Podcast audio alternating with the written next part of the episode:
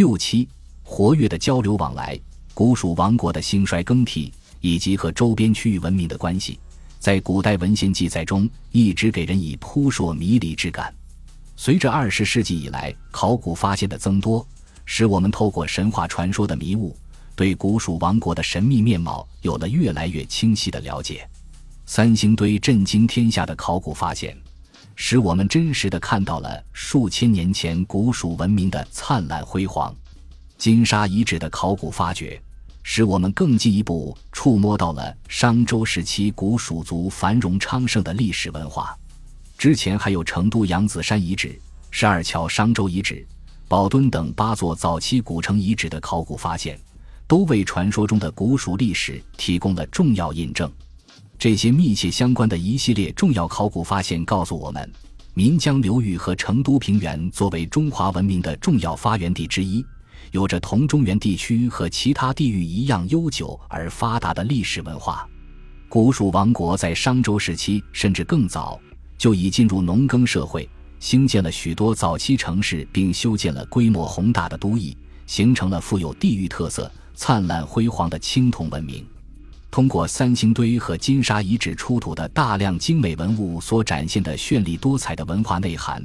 可知古蜀先民们虽地处内陆，却并不封闭，有着很强的开拓创新精神。同长江中下游地区、黄河流域的中原地区和西北地区、广袤的西南夷地区乃至南亚和中亚地区，很早就有了文化与经济上的交流往来。聪明的古代蜀人通过与外界的交流往来，学习和吸纳了许多外来文化因素，促进了古蜀社会的繁荣。而灿烂的古蜀文明对周边区域也产生了积极广泛的影响，使古蜀王国成了长江上游西南地区名副其实的文明中心。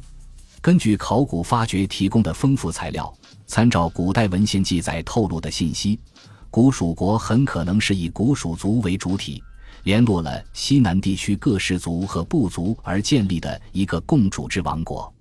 其统治阶层即由古蜀族的蜀王和大巫师，同各氏族和部族的首领和巫师组成。三星堆出土的形貌多样、姿态各异、气概非凡的青铜造像群，便是古蜀共主制王国统治阶层的真实写照。金沙遗址的考古发现。出土的人物造型和器物图案纹饰所展示的丰富内涵，对此也是一个很好的印证。栖居于金沙遗址的古代蜀人中，可能有虫鱼与虫鸟的氏族，也有虫凤石虎与石蛇的部族，或许还有虫上金蛙与石龟的蜀人。这些氏族与部族之间，可能还有相互的通婚与联姻。在古蜀族群中，可能有不少从外地迁来的部族。这些部族的到来和加盟，也带来了新的文化因素，为古蜀历史文化的发展增添了活力。考古材料还告诉我们，古蜀王国并不是隶属于殷商王朝的一个方国，在商周时期一直处于相对独立的地位。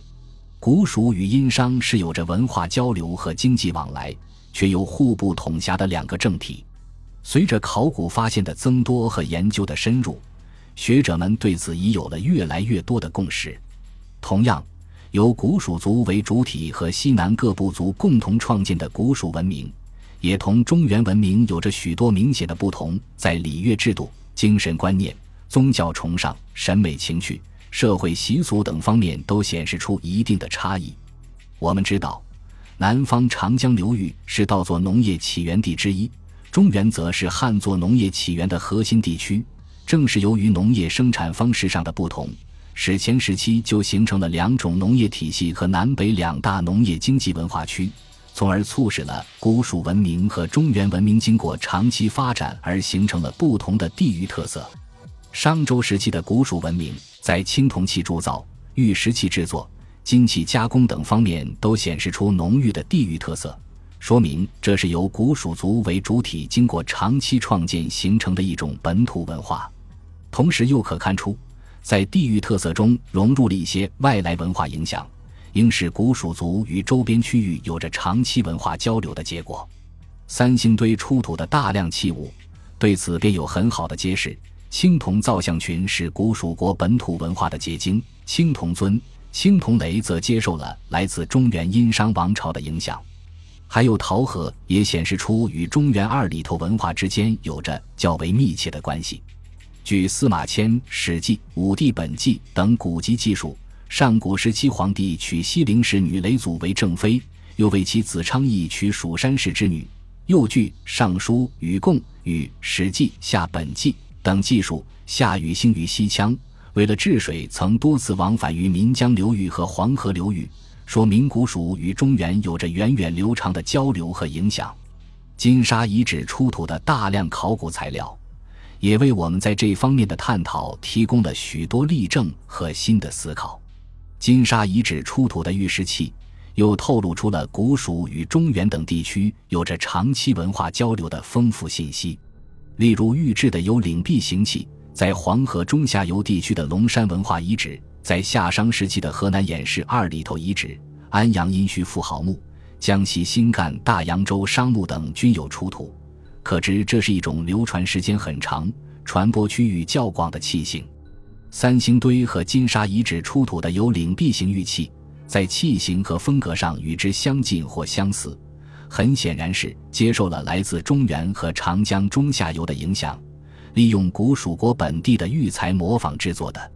还有三星堆和金沙遗址出土的数量众多的玉章，也接受了殷商王朝和西周玉制礼器的影响。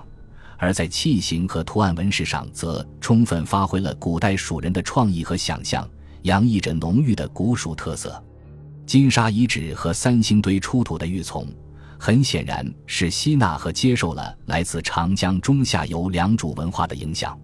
从时间上看，良渚文化出现较早，年代约为公元前三千三百至公元前两千二百年。是具有显著地域特色的中国东南地区新石器时代文化。据二十世纪三十年代发现的浙江吴兴前山样遗址、良渚遗址，以及后来草鞋山、张陵山、四墩等重点遗址的发掘，揭示良渚文化居民以稻作农业生产为主，过着较稳定的定居生活，有着兴旺的手工业，尤其是玉器制作十分昌盛，在丧葬方面盛行玉敛葬的习俗。外方内圆、磨制抛光并雕刻纹饰的长筒形玉琮，便是良渚文化玉器中的典型之作。成都平原考古发现的宝墩文化遗址，距今约四千五百年前，已发现的八座早期古城说明，这个时期的古蜀文化已相当发达，与当时的长江中下游和黄河流域基本处在同一发展水平线上。学术界通常认为。古蜀文化与中原和周边地区的文化交往可能有水陆两途，沿长江上下是一条主要途径。这种源远流长的交往，很可能从远古时代就开始了。我们虽然不能准确说出齐赵史的年代，但古蜀先民们和长江中下游的良渚文化居民很早就有了交往和文化的传播，则是不争的事实。金沙遗址出土的长方形青玉琮就是一个很好的例证，无论是玉质造型还是纹饰，都表明这是一件来自良渚文化的典型玉琮。四千多年前的长江两岸有大片的森林，其得天独厚的生态环境和驾船沿江上下的便利，可能远比我们想象的要好。随着人类文明的发展进程，这种相互间的文化交往和经济往来也不断增多。到商周时期已更加频繁了。感谢您的收听，本集已经播讲完毕。喜欢请订阅专辑，关注主播主页，更多精彩内容等着你。